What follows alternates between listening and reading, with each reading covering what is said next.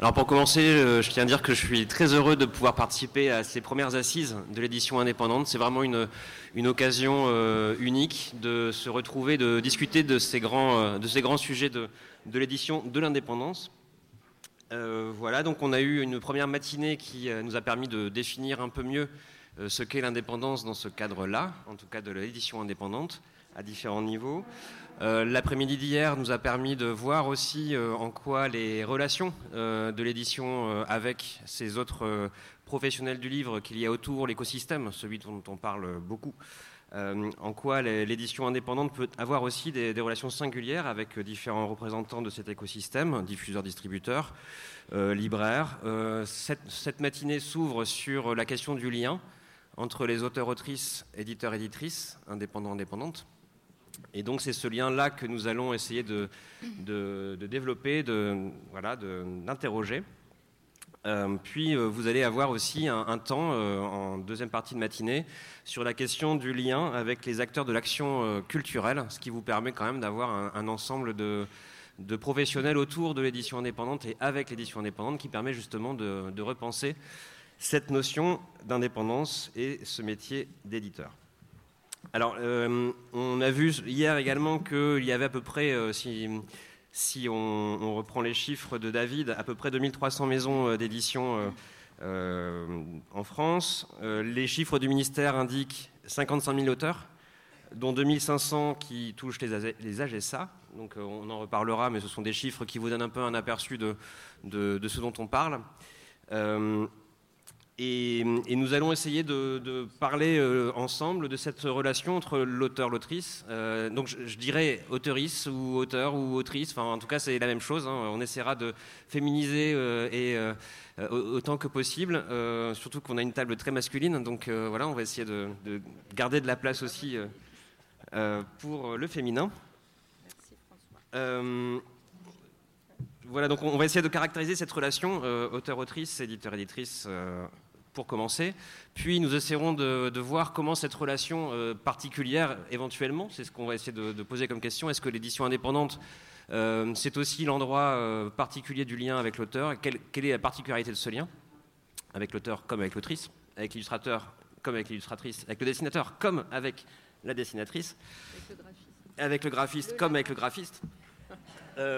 Voilà, donc ça c'est le premier point, essayer de caractériser ce lien pour ensuite essayer de le porter à notre endroit lorsqu'il y a crise, euh, lorsque l'éditeur euh, vit des moments difficiles. Euh, est-ce que ce lien évolue? Comment il évolue? Quelles, sont les, difficultés rencontrées pour la, partie créative de cette histoire, auteur, autrice, etc. etc.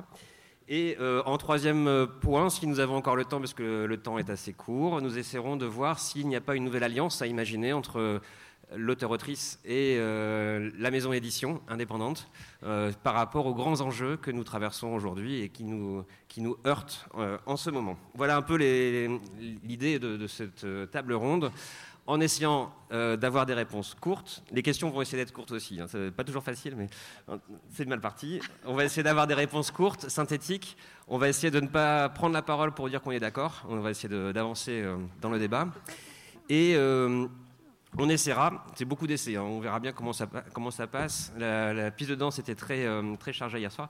On essaiera également d'avoir un temps d'échange avec euh, vous toutes et tous pour justement essayer de poser cette question et trouver des réponses autant que possible ensemble avec moi, euh, on ne dit pas autour de la table, parce qu'en général, euh, elle n'est jamais ronde, la table, et bon, donc du coup, on essaiera d'éviter ce genre d'image. Mais avec moi, donc, Hélène Vignal, euh, qui représente la charte voilà, des auteurs, autrices, illustrateurs, illustratrices jeunesse. Frédéric Mopomé, qui est secrétaire général de la Ligue des auteuristes, auteuristes professionnels, auteurs, auteurs, auteurs professionnels. Donc peut-être qu'il y a aussi des choses à faire évoluer. Euh, Patrice Lockman, donc euh, directeur général de la Société des gens de lettres, entre autres. Lockman. Euh, Joël Lévesque, des éditions à contresens. Et David Melman, des fondateurs des Forges de Vulcain. Donc voilà, vous avez le panel des personnes avec qui nous allons passer une petite heure avant d'échanger avec vous sur ces questions. Comment caractériser la relation entre l'auteur-l'autrice et l'éditeur, éditrice indépendant, indépendante. Voilà une, question que je souhaite poser pour commencer puisque ce sont les, assises de l'édition indépendante, donc on va d'abord euh, donner la parole aux éditeurs qui font que nous sommes ici, donc euh, Joël et David.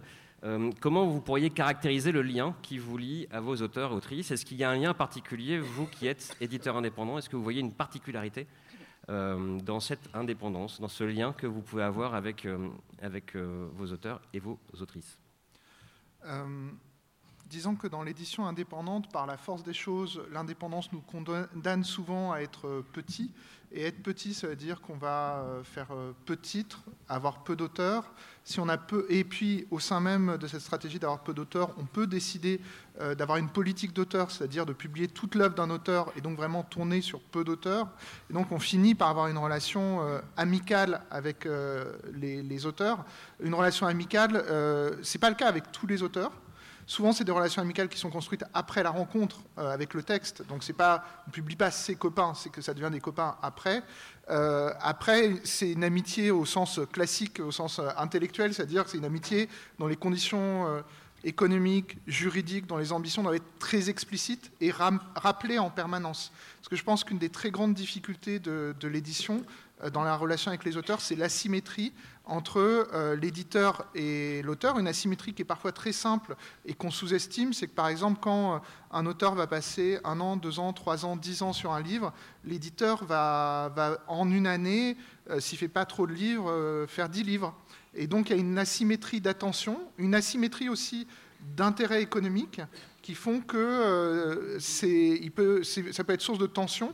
Donc il faut que l'un et l'autre en soient conscients, que ce soit rappelé en permanence et euh, euh, qu'on soit d'accord sur euh, les ambitions et ce type de choses. Donc moi, je qualifierais cette relation d'amitié, mais ce n'est pas du compérage. C'est-à-dire, voilà. Après, je pense que dans l'édition indépendante, on a la possibilité d'avoir peu d'auteurs. Là, je vais inverser la chose en disant que c'est une chance puisqu'en fait on peut faire un travail de plus grande proximité. Je pense que c'est un très grand avantage par rapport aux éditeurs de groupe qui parfois vont se retrouver dans une pression de faire plus de titres et de céder à l'hyperproduction. Nous, c'est pas qu'on n'a pas envie de, hyperproduire, c'est que la plupart du temps, en toute lucidité, on ne peut pas hyperproduire. Alors après, on vous dira que c'est parce qu'on l'a voulu, mais en fait, parce qu'on ne peut pas tout simplement hyperproduire, et c'est tant mieux. Et euh, donc en fait, euh, on, a la possibilité d'avoir peu d'auteurs, de faire euh, ce, suivi, et aussi il y a cette idée que la réussite de nos auteurs, c'est notre réussite. C'est-à-dire que je pense que la plupart des éditrices ou éditeurs qui sont ici, c'est compliqué pour eux de passer à un autre titre. On ne peut pas dire on sort ce livre, il prend pas, on passe au titre d'après. Euh, il y a très peu d'éditeurs indépendants, qui sont, de maisons indépendantes qui sont dans ce cas de figure parce que euh, tout, simplement on a besoin que chaque titre existe. Donc en fait, plus un auteur monte, plus c'est dans notre intérêt euh, de la maison. Donc ça, ça, nous, ça rapproche quand même. voilà. Et le dernier petit truc aussi, c'est que euh, moi je parle d'un point de vue qui est très particulier, qui est celui de la fiction. La fiction, euh, ça fait rêver tout le monde, mais c'est finalement qu'une petite partie euh, de, l'édition, même si la part de la fiction dans l'édition indépendante est plus, bonne, plus grande que la part de la fiction dans l'édition de groupe. et dans, la fiction, la plupart des auteurs, même s'ils sont très professionnels sur leur temps de travail pour l'édition, ne sont pas des professionnels de l'édition, ne sont pas des auteurs rémunérés comme ça. Mais on essaye quand même d'augmenter leurs revenus. Et euh, on est très conscient du fait que par les simples droits d'auteur, ça va être très compliqué de leur apporter des revenus suffisants pour qu'ils puissent se désengager de leurs revenus principaux. Donc on se retrouve par la force des choses à jouer parfois un rôle d'impresario, c'est-à-dire de euh, euh, les aider administrativement sur bah, les rencontres, se faire rémunérer pour les rencontres en bibliothèque. on fait une veille sur ces questions-là, alors que un peu difficile parfois, euh, parce que c'est un peu hors de nos attributions initiales, mais l'idée c'est aussi de repérer euh, les, salons qui, payent euh, voilà, les, auteurs, qui payent les tables rondes, les bibliothèques qui sont respectueuses, voilà, des choses qui sont un peu en dehors de la mission initiale d'une maison d'édition. Mais après, comme on a cette relation personnelle avec eux, euh, on n'a pas envie d'envoyer euh, un auteur à l'autre bout de la France euh, où il va perdre, déposer deux jours de RTT, rien gagner, se retrouver face à deux personnes. Voilà. Donc on n'enverrait pas un ami dans ce type de situation, donc on ne le fait pas à des auteurs. Voilà. Hmm. Joël, dans cette présentation justement de la relation, de l'amitié, qu'elle soit artistique euh, économique, juridique ou, alcoolique. Est-ce que tu te retrouves aussi, euh, ou tu vous retrouvez aussi dans, cette, dans ce portrait de l'auditeur? Oui, particulièrement sur la dernière caractéristique. non, alors je suis assez d'accord avec ce que dit mon, collègue. On va mettre le micro mieux, ça ira mieux. effectivement, puisqu'on est un petit peu dans le même cas de figure, euh, nous, on est parti sur une, définition, euh, d'ailleurs une définition qui est née au moment de la euh, de, l'enquête qui a eu lieu pour la fédération où on demandait à la fin comment vous définiriez une maison d'édition. pour nous, une maison d'édition, c'est un outil intelligent au service de l'auteur. Alors comme c'est assez court, je vais le répéter, c'est comme les haïkus, il faut le dire deux fois, tellement c'est court. Donc une maison d'édition, c'est un outil intelligent au service de l'auteur ce qui veut dire qu'il y a deux caractéristiques bien différentes. Il y a l'auteur qui est le créateur et nous qui sommes là pour faire émerger, pour faire passer le message que détient l'auteur. Alors ça, c'est assez important, on, ne mélange pas du tout.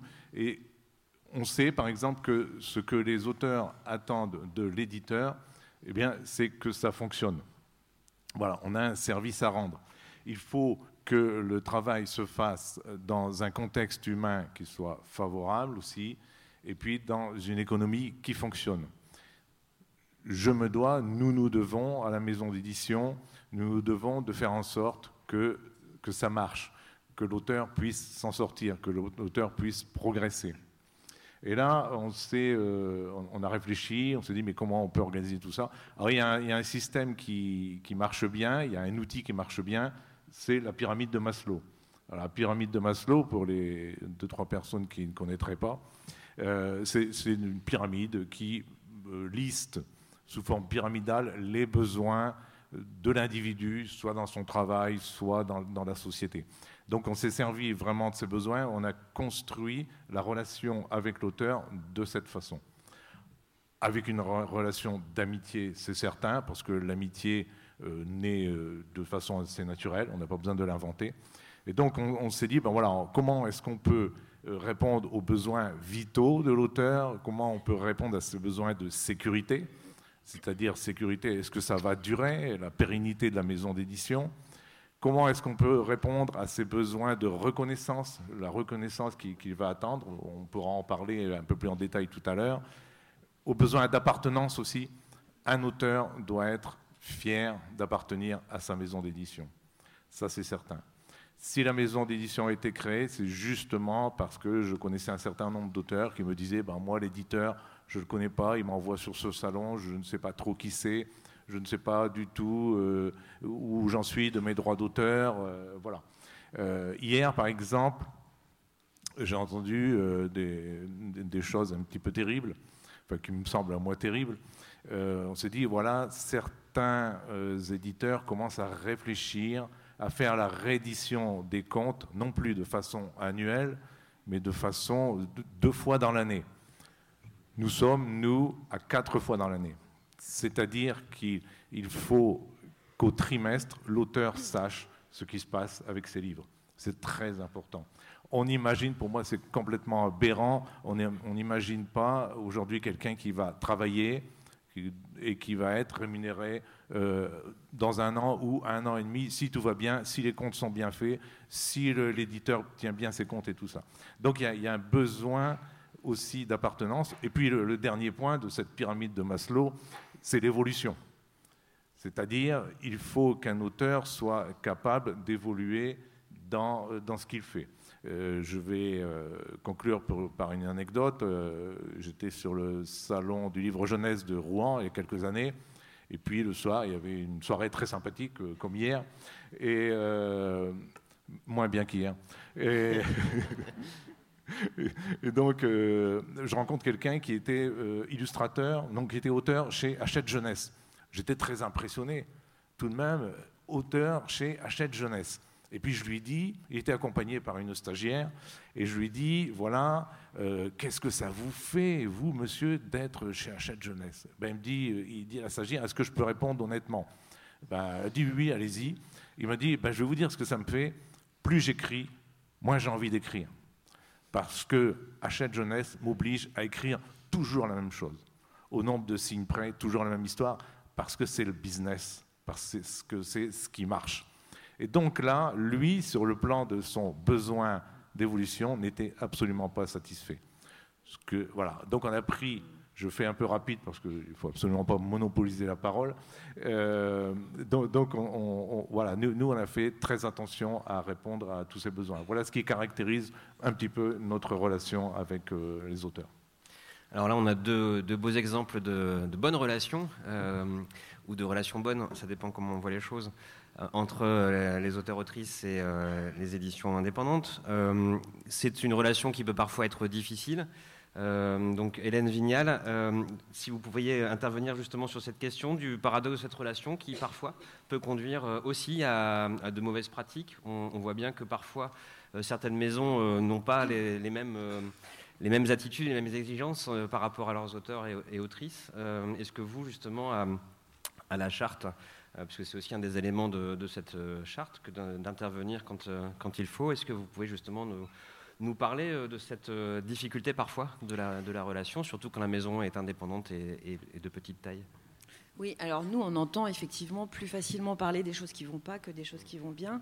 Voilà, parce que, parce que effectivement, euh, quand nos adhérents se tournent vers nous, c'est souvent pour nous poser des questions, voire pour apporter une doléance ou une inquiétude. Hein. Donc, euh, donc on a ce prisme-là. Donc je ne veux pas non plus euh, déformer, euh, voilà, parce que je, je, me retrouve dans certaines choses qui ont été dites à l'instant et hier aussi sur la nécessité d'une proximité que permettent en effet les maisons d'édition de taille raisonnables, on va dire, où ne sont pas saucissonnées euh, les fonctions. Ce qui fait qu'on peut, avec la même personne, euh, parler euh, d'un contenu éditorial, de la forme, de la couverture, de la commercialisation, et sans, voilà, sans être obligé d'attendre des rendez-vous, des mails, etc. etc. Donc, donc oui, on a quelquefois, bien sûr, à intervenir sur... ah oui, nous faisons les relevés une fois par siècle, hier. Euh, voilà, on a, a intervenu là-dessus, effectivement, alors sur tout un tas de sujets que, je ne sais pas si c'est un grand intérêt de, de, les lister un par un, mais en fait, ce qu'on observe, c'est que on peut monter une maison d'édition euh, finalement sans être euh, euh, formé sur, sur ce sujet-là.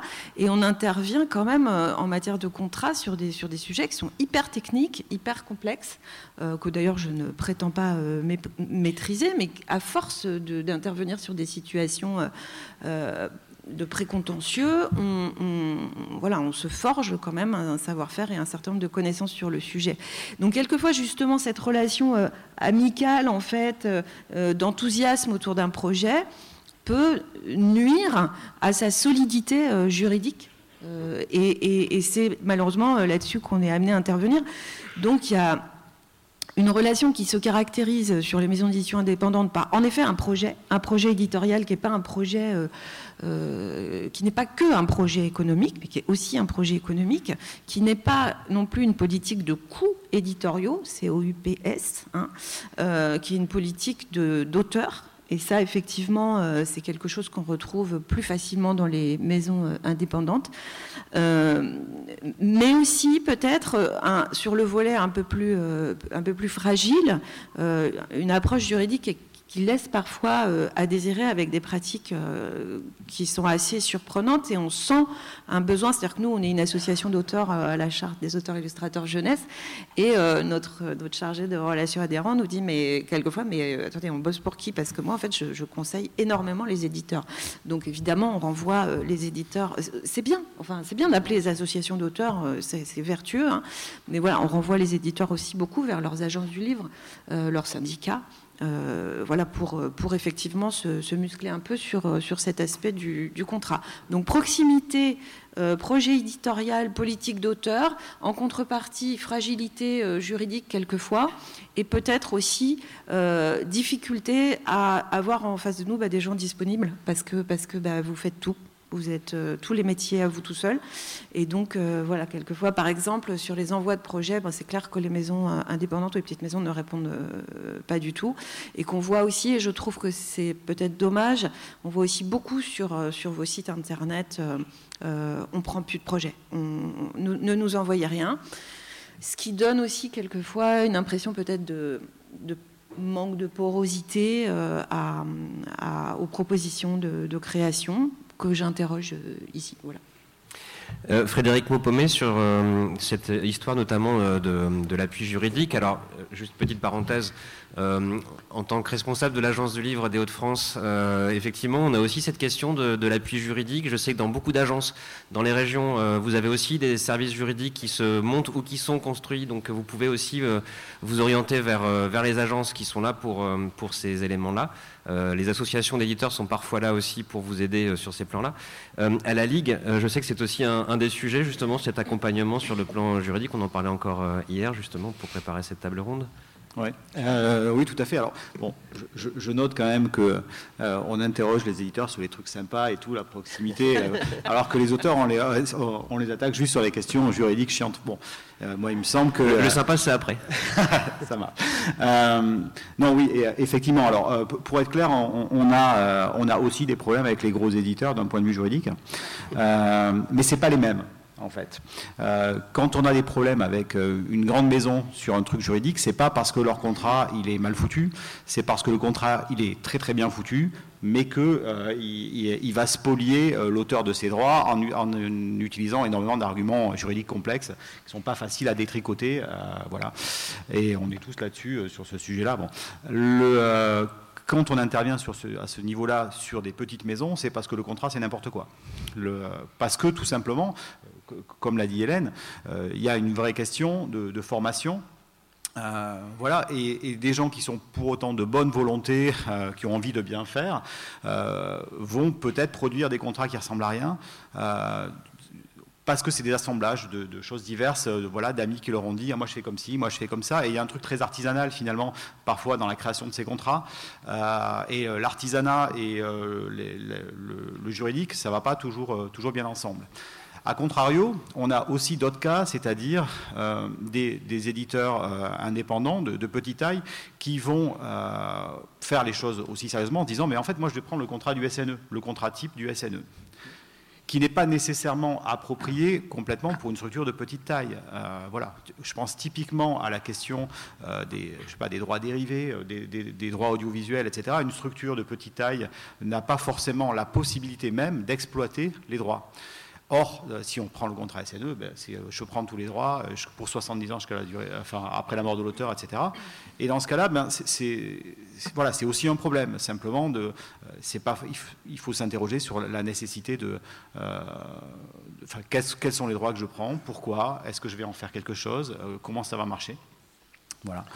Et euh, euh, pareil sur les notions de durée aussi, hein, d'ailleurs, sur euh, est-ce que vraiment j'ai besoin de me projeter pendant, les 100 prochaines années sur ce projet-là, ou est-ce que, je peux faire, est -ce que je peux faire autre chose? Donc, donc voilà, c'est sur, ces sujets-là, on intervient beaucoup. On intervient aussi beaucoup, effectivement, en conseil euh, aux éditeurs, et parfois sur des sujets, genre la TVA, par exemple, qui est, je pense, le truc le plus mal géré chez les petites maisons d'édition. Donc, je vous informe que c'est un sujet auquel il faut vous intéresser, parce que je connais des maisons avec lesquelles j'ai signé qui ont pris des sales redressements sur les trois dernières années de TVA non payées. Donc, euh, euh, voilà, sur, ces sujets-là, sur la forme des redditions de comptes aussi, qui, qui sont en fait, tout ça, c'est juste des sujets techniques sur lesquels ben, le manque de formation euh, vient, euh, euh, voilà, vient impacter la relation, la relation auteur-éditeur.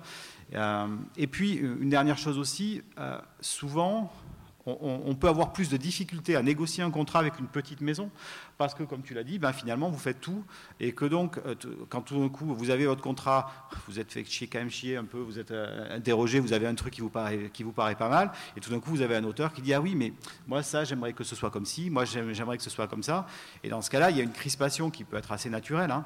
euh, voilà, mais il faut essayer de garder à l'esprit qu'en fait, un contrat, c'est quelque chose qui est au cas par cas. on peut avoir une matrice, on peut avoir des, des, grands éléments, mais un contrat, c'est jamais un contrat d'adhésion, ni avec une grande maison, ni avec une petite maison. Donc euh, il faut pouvoir garder à l'esprit que chaque œuvre euh, a un contrat qui en fait lui est approprié, une espèce de contrat idéal pour chaque œuvre de chaque auteur, même si parfois ça peut être pénible, évidemment. Petite virgule dessinée. Euh, Patrice Loquement, euh, vous êtes donc euh, directeur général de la Société des gens de lettres. Vous êtes aussi membre du Conseil permanent des écrivains. À ce titre, le, 20 décembre 2022 a été signé un accord interprofessionnel qui justement permet de, de, voir que la puissance publique s'est aussi saisie cette question du lien entre les auteurs-autrices et les maisons d'édition, pas uniquement indépendantes. Euh, cette puissance publique donc s'en est saisie. Cet accord a eu lieu le 20 décembre 2022. Je vois que pour arriver à cet accord, vous avez épuisé trois ministres euh, quasiment, euh, puisque ça vient du rapport Racine qui a été présenté par Franck Riester en février 2020. C'était ensuite le travail de Rosine Bachelot que de confier une mission à Pierre Sirinelli pour justement travailler sur ces questions qui n'est pas allé jusqu'au bout. Euh, et euh, quand vous lisez sa, biographie, euh, enfin en tout cas son histoire au ministère de la Culture, voilà, le livre vient de sortir aux éditions Plomb, elle, elle, dit à quel point elle est furieuse et chagrinée de ne pas être allée jusqu'au bout de cette démarche. C'est important de citer les auteurs aussi. Et puis là, grâce à l'arrivée de Rima Abdul Malak, vous êtes arrivé à cet accord interprofessionnel du 22 décembre 2022. Peut-être qu'on peut revenir, peut-être pas sur tout l'historique de, euh, ces différentes étapes, mais euh, comment, euh, voilà, ce qu'il y a dans, ce, dans, cet accord qui est quand même aussi une, avancée? Absolument, merci. Oui, la relation entre auteur et éditeur, enfin, qui est la thématique de cette table ronde, est évidemment au cœur de nos, préoccupations et, de notre travail, que ce soit à la Société des gens de lettres ou dans l'ensemble des, des organisations d'auteurs qui, composent le Conseil permanent des écrivains, qui réunit une quinzaine d'organisations. Euh, peut-être pour illustrer, avant de, répondre à votre question, pour illustrer euh, cette relation auteur-éditeur, euh, donner quelques, chiffres. depuis dix ans, depuis 2012, la Société des gens de lettres et la SCAM ont lancé un baromètre qui est établi sur la base d'une enquête menée auprès de à peu près 10 000 auteurs pour essayer de mesurer, de prendre la température de cette relation auteur-éditeur. Alors, on ne fait pas la distinction dans les répondants entre des auteurs publiés par des maisons d'édition indépendantes ou par des grands groupes, mais néanmoins, ce sont des, données qui permettent de mesurer sur les dix dernières années l'évolution, voilà, de prendre la température de ces, de ces relations auteur-éditeur, ce qui a d'ailleurs donné lieu, euh, je, vais en donner quelques chiffres, mais aux, négociations qui se sont engagées avec le SNE pour apporter un certain nombre de réponses et, aboutir à l'accord que vous avez cité. Euh, les, éditeurs les auteurs de manière générale, effectivement, tout ce que, tout ce que j'ai entendu hier lors des, tables rondes, c'est-à-dire ce, cette capacité des petites maisons d'édition à se projeter sur des titres de manière qui sont plus des prototypes, à accompagner plus individuellement les auteurs, avoir cette politique d'auteur dont vous, dont vous avez parlé est quelque chose évidemment qui est, qui est important, essentiel euh, pour, les, pour les auteurs. Néanmoins, on observe, en tout cas les, données de ce baromètre indiquent que 33% des répondants se disent insatisfaits des contrats qui leur sont proposés, en particulier des taux, taux de, rémunération proportionnelle qui y figurent. 38% se disent insatisfaits de la collaboration avec leur éditeur autour du travail de création. 56% estiment être insatisfaits de la promotion qui peut être faite de leurs ouvrages après la publication. 43% euh, estiment qu'ils rencontrent des difficultés sur les redditions de comptes, sur la clarté des redditions de comptes qui leur sont remis, voire sur le paiement des droits, la régularité du paiement des droits. Et un tiers euh, indique ne pas percevoir au moment de la signature de contrat d'avaloir. Et de manière générale, il ressort de cette enquête de manière assez constante depuis dix ans euh, un manque de transparence, en tout cas un sentiment de la part des auteurs, un manque de transparence sur tout ce qui concerne notamment les cessions de droits par l'éditeur à des tiers. Quand l'auteur cède l'ensemble de ses droits, que l'éditeur euh, cède les droits de traduction, les droits d'adaptation, l'auteur estime le plus souvent ne pas y être associé ou mal informé. Donc c'est quelque chose, d'assez constant depuis dix ans, cette insatisfaction. Alors encore une fois, qui, concerne l'ensemble des, relations que peuvent avoir les éditeurs avec des éditeurs indépendants comme avec des grands groupes. Euh, et, donc sur la base de ces, de, ces, observations, en tout cas une négociation s'est engagée, comme vous l'avez dit, euh, sous l'égide des pouvoirs publics, qui visait à tenter de répondre, d'encadrer, de mieux encadrer euh, et d'apporter des réponses à ces, difficultés. Euh, les discussions ont été longues, le périmètre de la discussion euh, a, fait l'objet lui-même de, débats, puisque. Alors, peut-être je tiens à rappeler, mais c'est pour ça qu'on se félicite vraiment au Conseil permanent des écrivains et on a accueilli avec grand plaisir l'annonce de la création de la Fédération des, éditeurs indépendants, parce que c'est vrai que dans nos négociations, dans les discussions que l'on a avec les éditeurs, euh, aujourd'hui, notre seul interlocuteur, c'est le syndicat national de l'édition, qui est parfaitement légitime à, représenter, à parler au nom des éditeurs, puisqu'il représente en termes de chiffre d'affaires une part importante de l'édition. Néanmoins, j'entendais hier, effectivement, comme vous l'avez rappelé, 2300 maisons d'édition indépendantes. Je ne sais pas combien parmi celles-ci sont adhérentes au SNE. Je ne sais pas combien se reconnaissent dans les positions du SNE, mais quand on regarde la composition du bureau du SNE et les interlocuteurs qui sont les nôtres dans ces négociations, ce sont les juristes, les responsables juridiques, même pas les éditeurs, hein, pas des gens qui travaillent en relation avec les auteurs, mais des, spécialistes du droit d'auteur des cinq plus gros groupes d'édition. Donc de notre point de vue, et en tout cas c'est un vœu que l'on formule, euh, nous souhaiterons vraiment pouvoir nouer, tisser des relations et engager des discussions avec la Fédération des éditeurs indépendants, qu'ils puissent participer à nos négociations à travers leurs représentants, pour pouvoir aussi porter la parole, la diversité, ce qui fait la spécificité des maisons d'édition indépendantes, tout ce que l'on a entendu depuis hier, et qui n'est pas euh, du tout représentatif forcément de, ce que nous disent les interlocuteurs qui sont les nôtres aujourd'hui.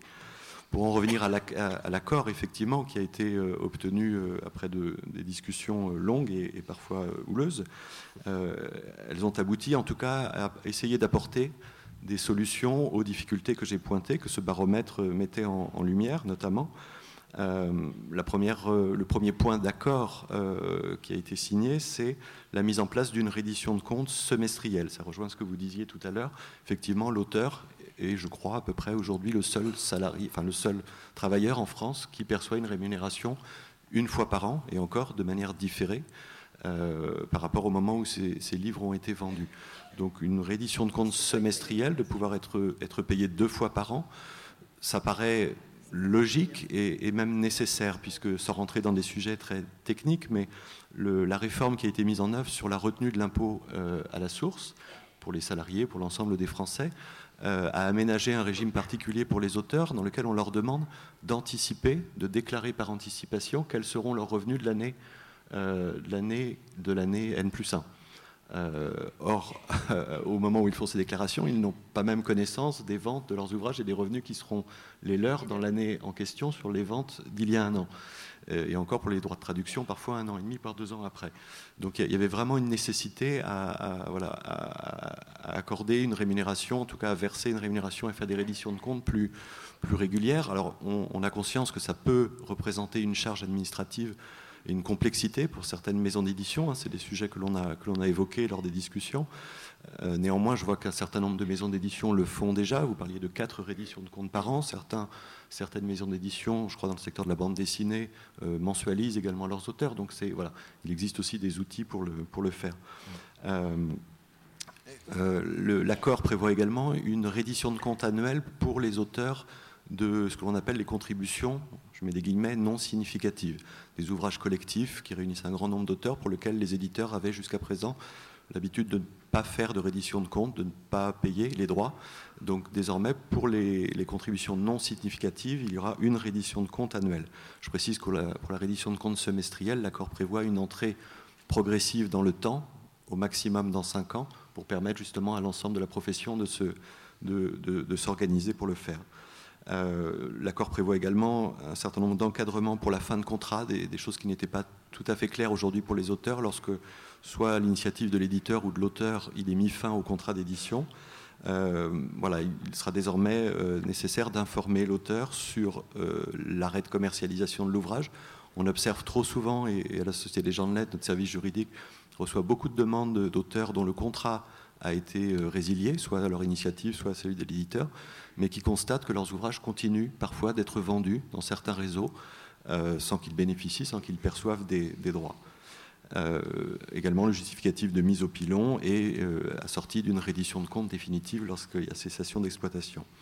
Et puis également un encadrement des provisions pour retour. Alors je sais que tous les éditeurs ne le pratiquent pas, mais lorsqu'il était pratiqué, désormais la provision pour retour devra se limiter aux deux dernières années d'exploitation de l'ouvrage ces discussions, enfin cet accord qui a été signé en décembre 2021, euh, pour autant ne marque pas la fin des, discussions. Et c'est pour ça que j'engageais la Fédération des éditeurs indépendants peut-être à nous rejoindre pour la poursuite de ces échanges, puisqu'ils vont notamment porter sur la question de l'amélioration des conditions de rémunération des auteurs à travers, euh, en tout cas c'est un axe que l'on a proposé, un encadrement, euh, un conditionnement des aides du Centre national du livre aux éditeurs, c'est une proposition que l'on formule, euh, un conditionnement au respect d'un certain nombre de bonnes pratiques vis-à-vis des auteurs à travers les contrats, que ce soit en matière de rémunération, mais aussi de, toutes les clauses du, contrat d'édition. Je pense que ce sujet intéresse aussi bien les interlocuteurs qui sont les nôtres aujourd'hui au, SNE que l'ensemble des, éditeurs euh, indépendants aujourd'hui réunis. Donc voilà, on, souhaite vraiment, enfin on vous, invite à, prendre part. Je crois qu'il y a déjà eu des échanges qui ont, été engagés par le, Centre national du livre sur ce sujet, mais on, souhaite pouvoir poursuivre ces discussions euh, avec, avec vous. Merci pour cette, ce paysage très contrasté déjà donné sur cette relation entre auteur, autrice, illustrateur, illustratrice, dessinateur, dessinatrice et maison d'édition indépendante. Euh, qu'en est-il en situation de crise? C'est la, question euh, qui permet d'arriver au deuxième point de cette table ronde, en essayant d'être euh, à la fois synthétique et problématique, histoire de vous ouvrir ensuite la possibilité au débat. les maisons d'édition indépendantes sont souvent peut-être plus fragiles. on voit bien actuellement des difficultés rencontrées à leur suite euh, notamment euh, à la crise Covid, mais pas que. Euh, et, l'on voit des maisons parfois mettre la clé sous la porte. Qu'en est-il de l'œuvre, de l'auteur, de l'autrice? Qu'en est-il des droits également de cet auteur, de cette autrice? Et puis la, question aussi se pose, et c'est Marie Herman qui l'a posée hier, pourquoi les maisons gardent-elles leur nom quand elles sont vendues? Ça, c'était aussi une question qui, a soulevé euh, chez ma voisine, euh, la, plus, euh, proche, d'ailleurs la seule, puisque les autres, ce, sont des garçons, quelques, commentaires, donc peut-être qu'on on peut y revenir. Oui, en fait, je, je, pense que l'auteur, là je, je, renvoie aussi à la responsabilité de l'auteur et de l'autrice, en fait, doit s'interroger à quel endroit il dépose son œuvre, en fait. À quel endroit, dans quelle logique économique, dans quelle philosophie de travail, dans quel mode de rémunération nous déposons nos œuvres. Euh, si nous déposons nos œuvres avec 4% euh, euh, de droits d'auteur dans une maison d'édition qui rétribue des, des, actionnaires, on a, on a, un sérieux problème en fait. On a un sérieux problème. Donc, et c'est pas si simple de savoir en fait à qui appartient une maison d'édition ça peut être très compliqué. Moi, je suis pas très douée sur le truc, mais j'ai passé quelquefois de très longues minutes à rechercher sur Internet dans quel groupe et dans quels euh, arcanes, en fait, était telle ou telle maison d'édition. Donc moi, effectivement, je me suis beaucoup retrouvée dans les propos de Marie Herman euh, hier, euh, tant sur cette question de la transparence, qui est déjà presque une, une réponse au troisième point, en fait. Hein. La question de la transparence pour les auteurs, elle est cruciale, en fait. On peut tout comprendre, on peut tout discuter, à condition d'avoir les éléments au même niveau que l'éditeur avec lequel on travaille. Et bien souvent, en fait, on ne nous donne pas euh, l'ensemble des éléments, voire euh, ils sont euh, dissimulés. ce qu'il faut savoir, c'est que les auteurs se parlent, nous nous parlons, et, euh, par exemple, quand, voilà, quand récemment un éditeur me dit, mais dans telle maison d'édition, tous les droits numériques sont au même montant pour tous les auteurs, je veux dire, en un coup de fil, ben, je sais que c'est pas vrai. Et pourquoi pas? Mais, parlons-nous, en fait. Posons les choses. Donc c'est vrai de savoir, en, le 14 février, j'ai cherché la date hier le 14 février 2022, donc il y a pratiquement un an, date à date, Virginie Despentes a, euh, été interviewée par euh, Libération euh, dans le cadre de, la fusion qui nous occupe tous et dans laquelle aussi auteurs et, éditeurs indépendants sommes allés batailler et sommes encore à Bruxelles en train de batailler avec nos petits moyens de, David contre Goliath, mais quand même on y est. Et les libraires aussi, Guillaume Musson l'a évoqué hier. Euh, bref, dans ce contexte-là, Virginie Despentes disait c'est très facile dans cet article de Libé, c'est très facile euh, de faire disparaître un auteur, en fait. Euh, il suffit d'une vente de maison d'édition, on change de catalogue, on disparaît du catalogue. Et elle revendiquait l'idée que je trouve assez intéressante de pouvoir sortir, enfin de pouvoir récupérer ses droits si à un moment, moi je veux dire, je signe avec une maison indépendante. demain, si cette maison indépendante est chez Bolloré ou Lagardère, est-ce que c'est le même projet? Est-ce que mon œuvre est portée par le même projet politique, en fait? Je ne suis pas sûre. Et à ma connaissance, personne ne l'a fait encore, mais porter le droit moral jusque-là, c'est-à-dire de dire, bah, attendez, moi je suis désolé, euh, j'ai signé avec les Forges de Vulcain, euh, euh, voilà, voilà, dans une relation amicale, avec un projet particulier autour d'une œuvre et tout ça, une politique d'auteur, et je me retrouve dans un groupe qui fait des politiques de coûts, des politiques de texte, qui pressurise les droits, qui intervient sur la création d'une façon qui me convient plus, etc. Alors certes, je peux ne pas publier mon prochain texte dans cette maison-là, mais toute mon œuvre ou une partie de mon œuvre peut être entre les mains de ce projet-là, qui est un projet qui peut n'avoir rien à voir avec mon propre projet, et, dans, mon travail, la dimension politique qui se trouve est importante, euh, comment je fais en fait? Et, donc et moi je suis assez d'accord avec cette position de Virginie Despentes. À ma connaissance, ça n'a jamais été plaidé, mais de dire à un moment donné, ben moi je suis désolée, euh, telle maison d'édition a été rachetée par un groupe avec actionnaires.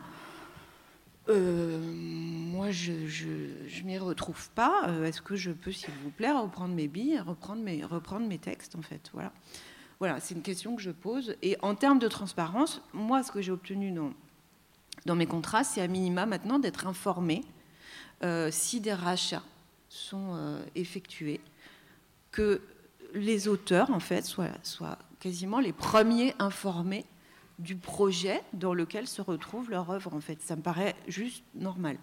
Hmm.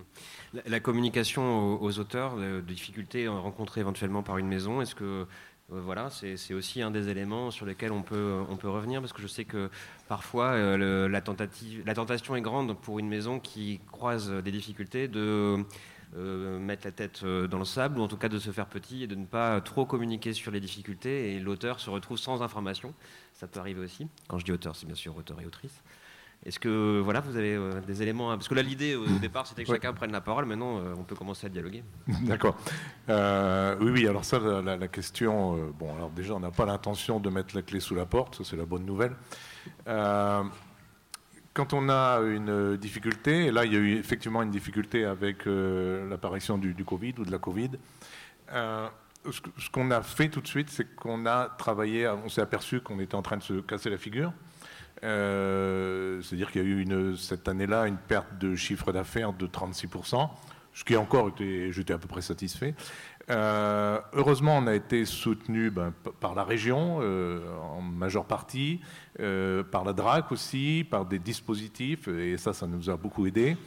Mais surtout, ce qu'on a fait, plutôt que de dire, ben voilà, on est en confinement, on va se mettre en vacances, on a réuni un groupe d'auteurs, de, huit auteurs, euh, huit auteurs, dont nous et aussi la, correctrice.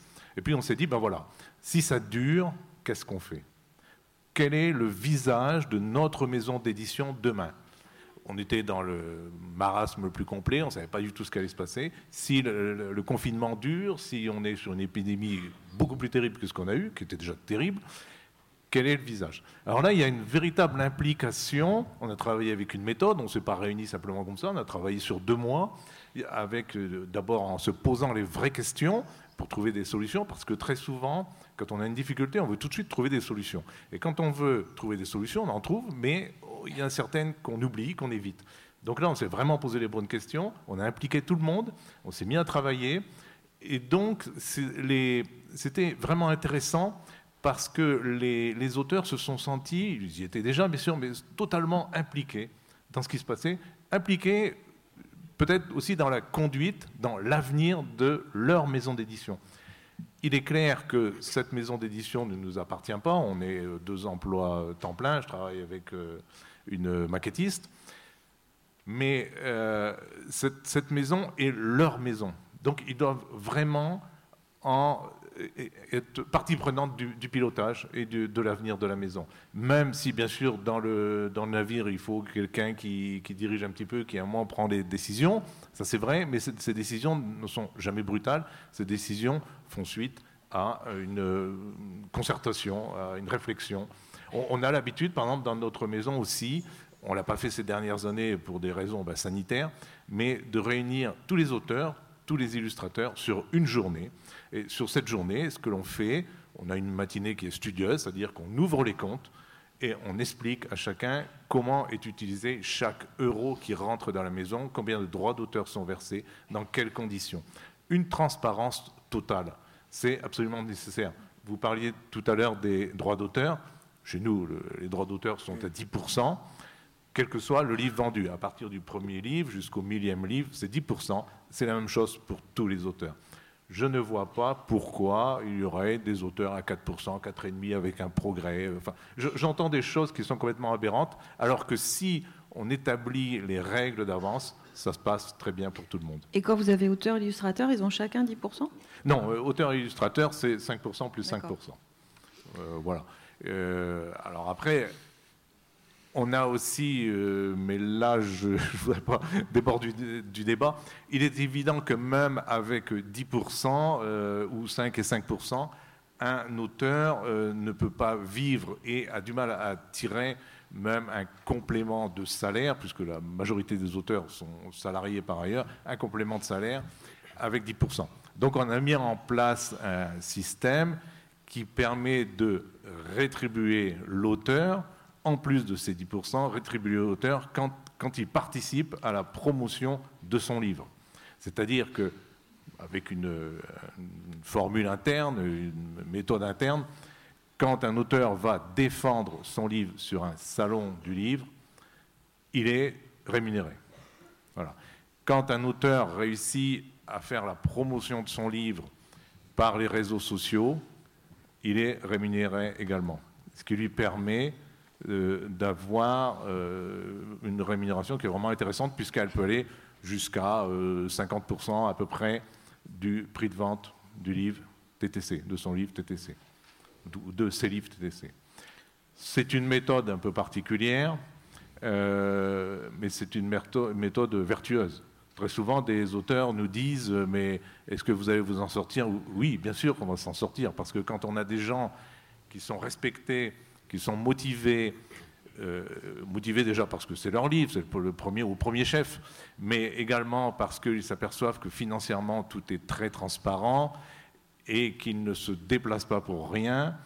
Euh, à partir de ce moment-là, il y a une, volonté, une ambiance, une, confiance. Voilà. Confiance aussi dans, vous parliez des, droits d'auteur, euh, aussi dans la transparence des fiches de droits d'auteur donc qui sont trimestriels.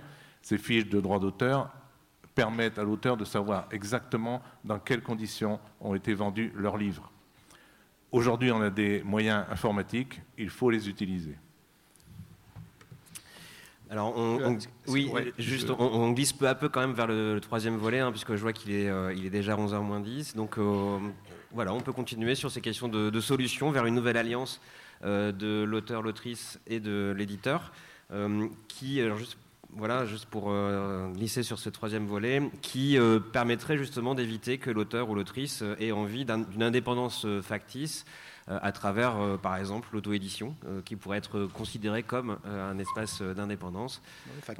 C'est un vaste débat, mais en tout cas, ça fait partie des, sujets qu'on pourrait aborder. Le... Frédéric. Oui, tu, tu, parlais de crise. Euh, en fait, il y a quand même une bonne partie des crises euh, qui vient à un moment donné parce qu'il y a une rupture de la confiance. Et euh, vous parliez de, transparence tout à l'heure. je, crois que c'est le point fondamental de la relation entre un auteur et, et un éditeur. la plupart des auteurs n'ont absolument pas conscience, ne serait-ce que du coût d'impression de leur livre. Moi, je, enfin, je, a priori, sur la plupart des bouquins, je ne sais pas combien ça a coûté de l'imprimer. Euh, combien ça coûte la distrib, euh, voilà. Et d'autant que ces chiffres-là vont varier suivant les projets, suivant les maisons d'édition, etc. Donc, euh, il y, a cette rupture de la confiance. c'est quelque chose sur lequel on peut travailler simplement en transparence. Et je crois qu'il y a aussi, à un moment donné, une, crise quand les attentes de l'auteur vis-à-vis de son éditeur ne, ne sont pas remplies. Mais, mais parfois, euh, les attentes, elles viennent aussi justement de cette question de, euh, transparence. Euh, naturellement, la plupart des auteurs qui amènent leurs livres dans une maison d'édition et qui sont publiés, et je me mets dans le lot, hein, pensent qu'ils vont au moins vendre 50 000 exemplaires et gagner le Goncourt et le Nobel l'année prochaine. Mais c'est normal, moi j'attends toujours, mais le, mais il y a quelque chose d'assez naturel. C'est-à-dire, à un moment donné, on a mis tout ce qu'on avait à l'intérieur d'un livre, et donc on a des attentes démesurées. Voilà. Un peu comme vos enfants, vous attendez qu'ils aient 20 tout le temps à l'école. Bon, en fait, en vrai, ils ont eu zéro en dictée. Bon. Le, donc, je pense qu'on peut travailler aussi sur, cette attente, là aussi dans la transparence, c'est-à-dire que euh, si la maison d'édition dans laquelle je signe euh, a une vente médiane de livres de l'ordre de 1500 exemplaires, par exemple, ben c'est bien que je le sache au départ. Euh, c'est bien que je le sache parce que du coup, je ne vais pas attendre de base d'en vendre 15 000. Je serais peut-être déçu si j'en vends moins de 1500, je serais peut-être content si j'en vends 2500, mais en tout cas, mes attentes vont être relatives à la structure. Et, euh, voilà, et si je veux vendre, et si, mon intention à moi, c'est de vendre 50 000, il vaut mieux que je signe pas là. Peut-être que je signerai nulle part, hein, parce que si mes attentes, c'est ça. Mais le, euh, voilà, donc, euh, cette transparence, elle est importante et, elle est d'autant plus euh, euh, facile, je vais dire, avec, les, avec des, petites structures. moi, j'ai été très très content quand un de mes éditeurs, d'une maison indépendante, a vraiment ouvert les livres de compte pour le coup. Et puis on a dit, on a fait, euh, on a, il nous a fait une leçon sur le compte d'exploitation d'un livre. Voilà comment ça se fait. Voilà combien, euh, combien je vais payer mon impression. Voilà ce que j'estime, etc. Et ça permet vraiment d'être, d'être dans une discussion sereine. voilà. et il vaut mieux l'avoir avant ces enfin, avoir toutes ces discussions avant, parce que le moment de la crise, c'est le moment du divorce. Et et, c'est le moment où on ne peut plus vraiment parler, en fait. Donc il y a beaucoup de choses. Il faut prendre les choses dès le départ, en amont, et, euh, voilà. Et moi, c'est, je crois, le, point, le point le plus central. Et, euh, et il y a beaucoup euh, de retenue, en général, de la part des maisons d'édition à ce niveau-là, parce qu'il y a forcément un lâcher-prise, en fait. Euh, quand on commence à, ouvrir euh, comme ça euh, le fonctionnement interne de la maison d'édition, il y a une notion automatique de perte de, pouvoir en fait et de, partage qui n'est en général pas forcément naturel à tout le monde, et moi, compris hein, là-dessus. donc c'est un vrai travail, un vrai effort, mais par contre qui permet vraiment d'avancer ensuite sereinement sur des projets, éditoriaux. Patrice Lockman, sur ces questions de crise, de divorce ou de nouvelle alliance, voire de mariage? Oui, je voulais revenir sur deux, points. Effectivement, cette notion de crise et la notion de transparence que Frédéric a évoquée. Euh, on a tous conscience, effectivement, que la, structure économique de petites maisons d'édition, on le voit à la Société des gens de lettres hein, assez régulièrement, euh, les difficultés qu'elles peuvent rencontrer euh, conduisent parfois, malheureusement, certaines d'entre elles à, une cessation d'activité, à une liquidation judiciaire. On a suivi beaucoup de dossiers d'auteurs totalement désemparés lorsque cela leur arrive. C'est catastrophique pour les éditeurs, c'est catastrophique pour les auteurs. Euh, il faut bien voir quand une maison d'édition est, liquidée, euh, ce sont des titres des auteurs qui sont mis en arrêt de commercialisation, donc qui du jour au lendemain n'existent plus, une partie de leur œuvre qui disparaît. Et puis ce sont des revenus, euh, peut-être modestes, mais des revenus complémentaires ou, essentiels pour eux, qui ne leur sont plus versés. Donc on, cherche toujours à la Société des gens de lettres à essayer de, travailler avec nos partenaires éditeurs et organismes de gestion collective pour essayer de, d'inventer des solutions, de, trouver des, rustines. On est en train de, travailler sur cette question parce qu'on a, on reçoit beaucoup d'auteurs qui publient dans des petites médiations d'édition euh, indépendantes qui sont mises en liquidation et qui sont désemparées. On a commencé par profiter du véhicule législatif qui était la loi d'Arcos, qui a été euh, évoquée hier, pour faire introduire une disposition euh, qui, vise déjà à ce que les auteurs, lorsqu'il y a liquidation judiciaire de la maison d'édition, soient informés soient informés. Pourquoi? Tout simplement parce que euh, lorsqu'ils veulent faire valoir leurs créances auprès du tribunal de commerce en cas de liquidation, ils ont deux mois pour le faire. Et en général, pas toujours, mais les éditeurs n'ont pas forcément informé leurs auteurs qu'ils sont en difficulté. On peut le comprendre, ils ne voilà, sont pas dans une situation simple. Euh, et, les auteurs passent ce, délai. Donc euh, désormais, la loi d'Arcos prévoit que lorsqu'une maison d'édition est mise en cessation d'activité, que ce soit volontaire ou euh, à l'issue d'une liquidation, elle doit, le liquidateur doit informer l'auteur, lui adresser une réédition de compte et un état des stocks. Sur cette base, on accompagne, on a mis en place une cellule d'accompagnement des, des, des, auteurs à la Société des gens de lettres pour pouvoir les aider à constituer leur dossier auprès du tribunal de commerce ce n'est pas toujours suffisant, puisqu'on sait très bien que les actifs au moment de la liquidation de l'entreprise sont en général euh, peu importants et ne permettent pas de couvrir l'ensemble des créances, bien que les créances de droit d'auteur figurent dans le code de commerce, dans le, code de la propriété intellectuelle, comme des créances prioritaires. Et donc on réfléchit, euh, c'est pas encore en place, mais on réfléchit avec la SOFIA, l'organisme de gestion collective du secteur du livre, à voir comment essayer de constituer un fonds qui, qui pourrait permettre, en cas de liquidation dans laquelle les actifs ne suffisent pas à indemniser les auteurs, à leur verser les créances de droits d'auteur qui leur sont dues, c'est-à-dire les, droits qui n'ont pas été versés sur la ou les dernières années d'exploitation. Puis un dernier point sur lequel je voulais euh, rebondir, qui était la question de la transparence, qui est revenue à plusieurs reprises, qui est effectivement un point, un point essentiel, enfin un point important de crispation très souvent entre auteurs et éditeurs, on le voit. Euh, j'entendais hier, donc c'était la, personne qui représentait euh, CED, CEDIF, euh, qui disait mais les données, enfin qui, vous disait mais les, données de vente, euh, on les connaît, on les a euh, au jour près, on, a GFK. Non, GFK, on a aussi GFK, le des gens de lettres, on fournit un service aux auteurs s'ils veulent connaître les ventes de livres. GFK, c'est un panel de quelques librairies avec des redressements qui permettent d'approcher ce que peut être la vente. Quand on compare, et surtout sur des secteurs de niche, ou plus particuliers vendus dans certains types de librairies, qui ne sont pas les grandes surfaces culturelles, les grandes surfaces spécialisées, euh, des écarts parfois du simple au double entre les chiffres de GFK et les, ventes réelles sorties de caisse. Donc on travaille, on essaye de réfléchir, et ça fait des années qu'on pousse ce, dossier. On a, de, la, peine à le faire avancer euh, avec le SNE, mais peut-être qu'on va s'en emparer avec le, SLF, parce qu'on a des intérêts tous communs, y compris vous, euh, éditeurs, à connaître en temps réel les chiffres de vente de vos ouvrages en librairie. Donc on réfléchit à, mettre en place un système qui serait une, forme de ce qu'on appelle, les Britanniques appellent de book tracking, c'est-à-dire d'un outil de remontée des ventes sorties de caisse des librairies qui permettent en temps réel, qui serait recueilli par un tiers de confiance, qui redistribuerait à qui de droit, à chaque éditeur, les ventes de ses propres ouvrages au jour près. Chaque soir, des, remontées, et qui permettrait aussi aux auteurs, à travers une plateforme, une vitrine commune, de pouvoir avoir connaissance de manière rapide, simple, au jour le jour, des ventes de l'ensemble de ces ouvrages, quels que soient les éditeurs qu'il est. Donc c'est un sujet technologique, c'est un sujet peut-être un peu long, mais, mais, sur lequel on travaille et qui apporterait, à mon avis, beaucoup de, qui, voilà, qui réglerait beaucoup de questions qui se posent au, au niveau de la transparence des, des chiffres de vente. Alors transparence, c'est visiblement le, le, mot sur lequel se cristallise un peu cette, euh, dernière partie de table ronde. Euh, Hélène, vous vouliez aussi intervenir sur cette question, puis ensuite on ouvrira à, la salle. Bah oui, en fait, la transparence, c'est la condition sine qua non du partage de la valeur. En fait, de quoi parlons-nous?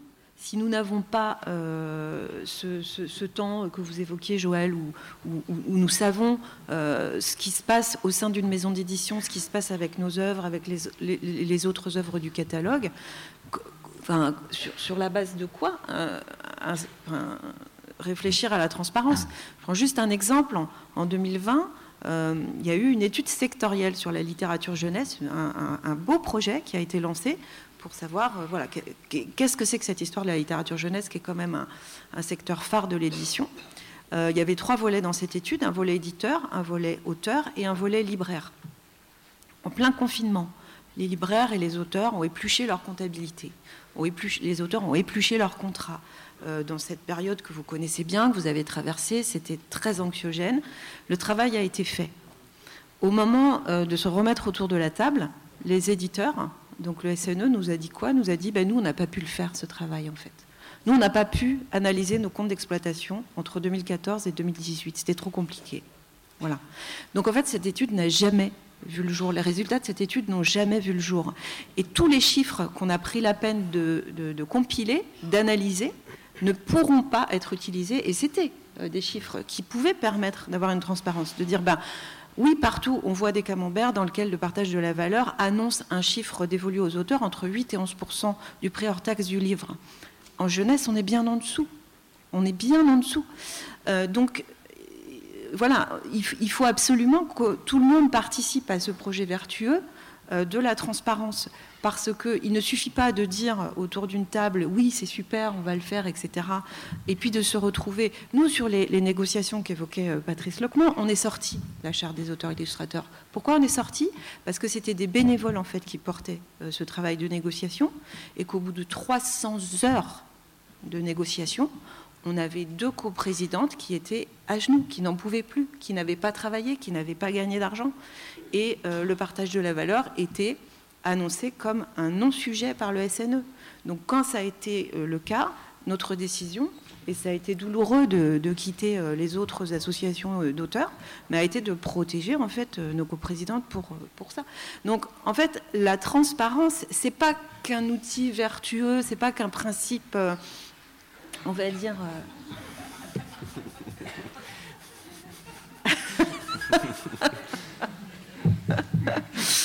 la transparence, c'est pas qu'une valeur morale, c'est un outil technique en fait pour réfléchir à comment. Nous, on n'a aucun intérêt à ce que des éditeurs se cassent la figure. Hein. Aucun. Donc, c'est un outil technique pour réfléchir à comment on peut euh, faire en sorte que tout le monde vive le moins mal possible, en fait. Voilà. Question, réaction, réflexion. C'est maintenant. Céline, le micro.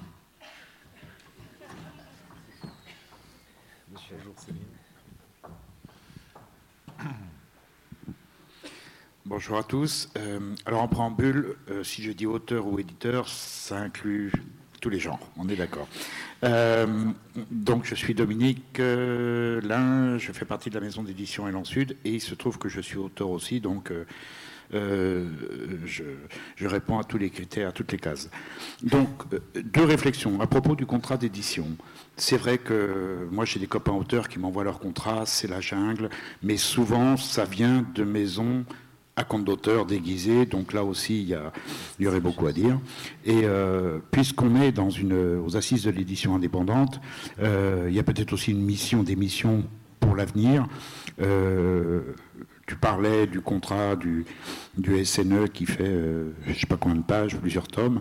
peut-être il y a aussi à réfléchir là-dessus, de faire une, un, un label de contrat d'édition qu'un éditeur indépendant qui veut rentrer dans, la charte, bah, il ait un contrat, euh, après modulable certainement selon les genres, mais en même temps d'avoir une base, une base très professionnelle et euh, qui permette la transparence sur tous les points que peut contenir un contrat d'édition.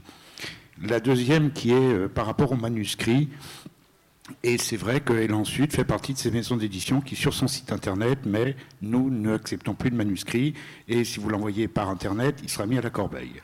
Alors je sais que c'est violent, mais quand une maison d'édition publie 5, 10 titres, voire 15 pour certaines, euh, il y a déjà une majorité des, titres qui sont euh, les titres des auteurs déjà dans la maison, puisqu'il y a un vrai suivi. Donc euh, il va y avoir peut-être par an un nouvel auteur peut-être deux. Donc, euh, si on ouvre la porte, c'est pas deux, c'est 200 qui rentrent. Et malgré cette annonce, il y a tous les jours des manuscrits qui arrivent. Donc, euh, en plus, il y a des auteurs ou des proches de la maison d'édition qui euh, connaissent la, ligne éditoriale, le travail, le suivi, et, ça fait qu'il on nous envoie des auteurs ou des auteurs de grandes maisons enfin grande maison, pardon, de maisons industrielles, euh, qui en ont marre de ne pas avoir de suivi littéraire, d'accompagnement vraiment du travail du texte, qui viennent frapper à la porte des Landes en disant voilà, moi j'ai édité ça chez Pierre-Paul et je ne veux plus parce que euh, j'ai besoin de l'accompagnement que Sud propose. Donc voilà, c'est aussi pour répondre à ça. C'est pas un refus de, de l'œuvre que l'auteur aimerait euh, faire publier. C'est simplement qu'il n'y a pas la capacité pour un éditeur de recevoir tous les manuscrits du monde. C'est tout. Euh, est-ce que vous voulez oui, oui alors simplement, alors moi je suis très content de vous entendre parce que par hasard je suis exactement dans votre cas et, dans, les chiffres, vous voyez, dans, dans, vos chiffres.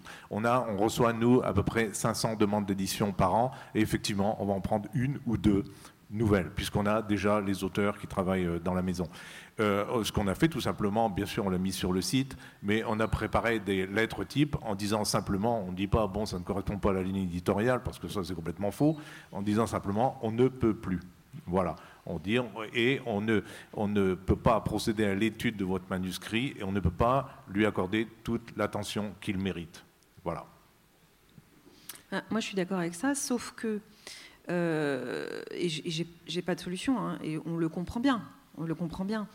Euh, néanmoins, ça veut dire quoi? Ça veut dire qu'en fait, les, auteurs qui, arrivent à passer euh, les maisons, la porte des maisons d'édition et qui arrivent à, aller jusqu'à la publication sont des auteurs qui doivent avoir un certain réseau. Et euh, regardez, hein, regardez la diversité dans cette salle. par exemple. Est-ce qu'on construit Comment peut-on collectivement ouvrir cet entre-soi voilà, qui, est dommageable. En fait, moi, quand je vais dans des, dans des établissements scolaires, mes lecteurs, ils viennent du monde entier, ou leurs parents, ou leurs grands-parents. Le soir, quand je me retrouve à l'hôtel avec mes copains, copines, auteurs ou éditeurs, on est tous blancs. On est tous blancs. Donc en fait, à quel moment est-ce que des portes en fait peuvent s'ouvrir pour que des gens qui ne sont pas forcément issus euh, de, ces milieux-là, qui n'ont pas les codes, euh, puissent aussi avoir accès à la publication et que ces voix-là soient entendues en fait. Voilà. C'est pas seulement euh, gérer, je comprends, hein, et, encore une fois, je n'ai pas la solution, mais comment est-ce qu'on peut, et nous on se pose la question à la charte aussi, on a monté un groupe là-dessus, on a monté un groupe sur l'écologie du livre, enfin on se pose aussi des questions sociétales, enfin, comment euh, les, œuvres qu'on produit et comment les objets livres qu'on produit euh, peuvent-ils être le reflet des, préoccupations de nos lecteurs et de, de, la vie de nos lecteurs aussi. Voilà.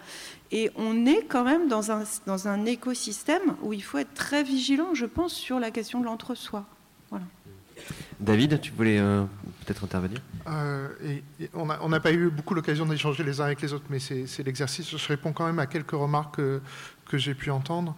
Euh, en fait, on, la, remarque, les remarques d'Emmanuel étaient très très justes. Je sais qu'on n'est pas censé s'envoyer des fleurs, mais c'est très intéressant. Ça fait toujours du bien. Le fait que, en fait, le, par exemple, une recommandation d'une maison indépendante comme les Forges pour d'autres maisons qui se lancent, euh, les jeunes éditrices ou les jeunes éditeurs qui se créeraient, c'est effectivement plutôt d'avoir un contrat standard, mais pour des raisons très pratiques, et s'inspirer d'un contrat. Alors quand je dis inspirer, les Forges, par exemple, on a pris le contrat du SNE qui est un contrat standard. Par contre, euh, un point sur lequel tu as insisté qui est très juste, c'est que euh, le contrat qu'on doit avoir avec les auteurs qui arrivent avec des attentes très très fortes, c'est souvent, moi je, fais une distinction entre les moyens et les résultats. C'est-à-dire qu'on a des engagements sur les moyens, et par exemple si on prend quelque chose comme les droits audiovisuels, donc qui donne lieu à un deuxième contrat depuis une quinzaine d'années dans l'édition, normalement, c'est ça l'obligation, euh, il faut qu'il y ait quelque chose en face. Donc nous, par exemple, on a une agence qui, s'occupe pour nous, qui a des résultats parfois, pas exceptionnels, mais pardon, j'espère qu'ils verront pas cette vidéo, mais qui ont parfois des résultats. C'est un métier difficile, c'est ça que je voulais dire. C'était pas une critique en creux, c'est que c'est un métier difficile. Donc, mais effectivement, si vous n'avez pas de moyens à mettre en face, ne prenez pas des droits que vous ne pouvez pas suivre. Si vous n'avez aucun accès aux éditeurs de poche, ça concerne beaucoup la fiction, ne prenez pas les droits poche ou des, choses comme ça. Et les moyens, c'est quelque chose qu'on discute avec les auteurs, c'est-à-dire on dit, voici nos moyens, si on prend ça, c'est qu'on... Et on ne discute pas sur les résultats, c'est-à-dire que, bien sûr, on donne les résultats, mais on ne va pas dire à l'auteur, tu en vendras tant. Voilà, parce qu'ils arrivent. Non, non, non, non, mais c'est-à-dire qu'ils arrivent avec ça parfois, parce que les auteurs parlent entre eux, et aussi, euh, ça permet d'évoquer deux choses, c'est que euh, d'une part, les éditeurs et éditrices ont une très mauvaise image.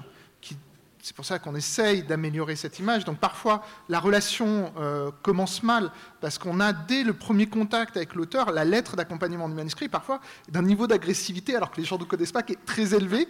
Donc parfois, on les fait euh, revenir. Parfois, bah, on leur dit bon, c'est peut-être pas la peine qu'on continue la discussion si ça s'engage aussi mal. Voilà. C'est des gens qu'on connaît pas, qui ne connaissent pas en plus. Hein, mais voilà.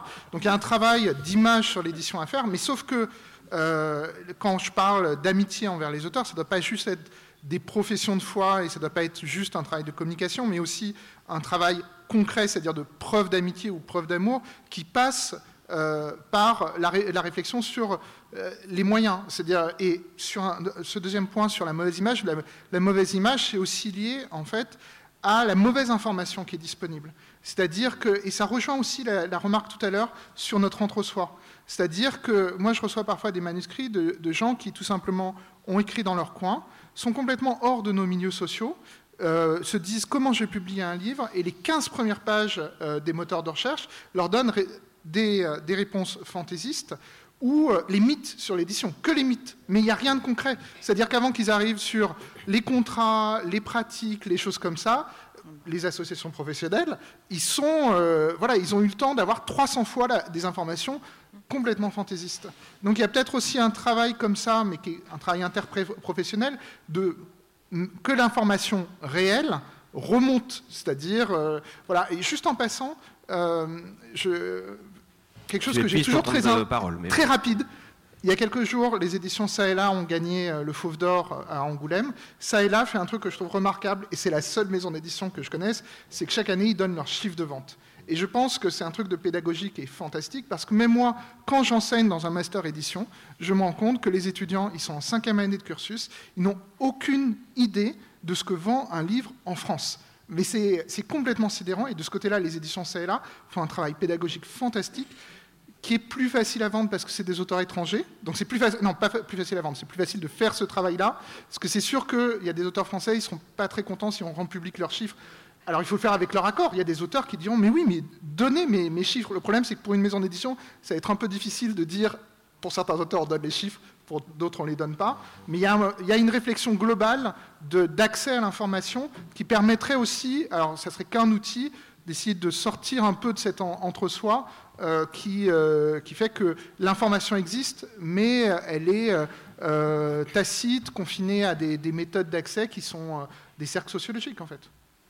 Eh bien, merci pour cette euh, dernière intervention. Euh, Céline m'a montré avec son micro que c'était le temps de se dire au revoir. Donc, euh, désolé parce qu'on a plein d'autres choses à se dire, et puis avec vous aussi. Mais voilà, c'est la contrainte du, moment. On, continuera donc avec d'autres sujets juste, juste derrière. Je voudrais juste terminer avec.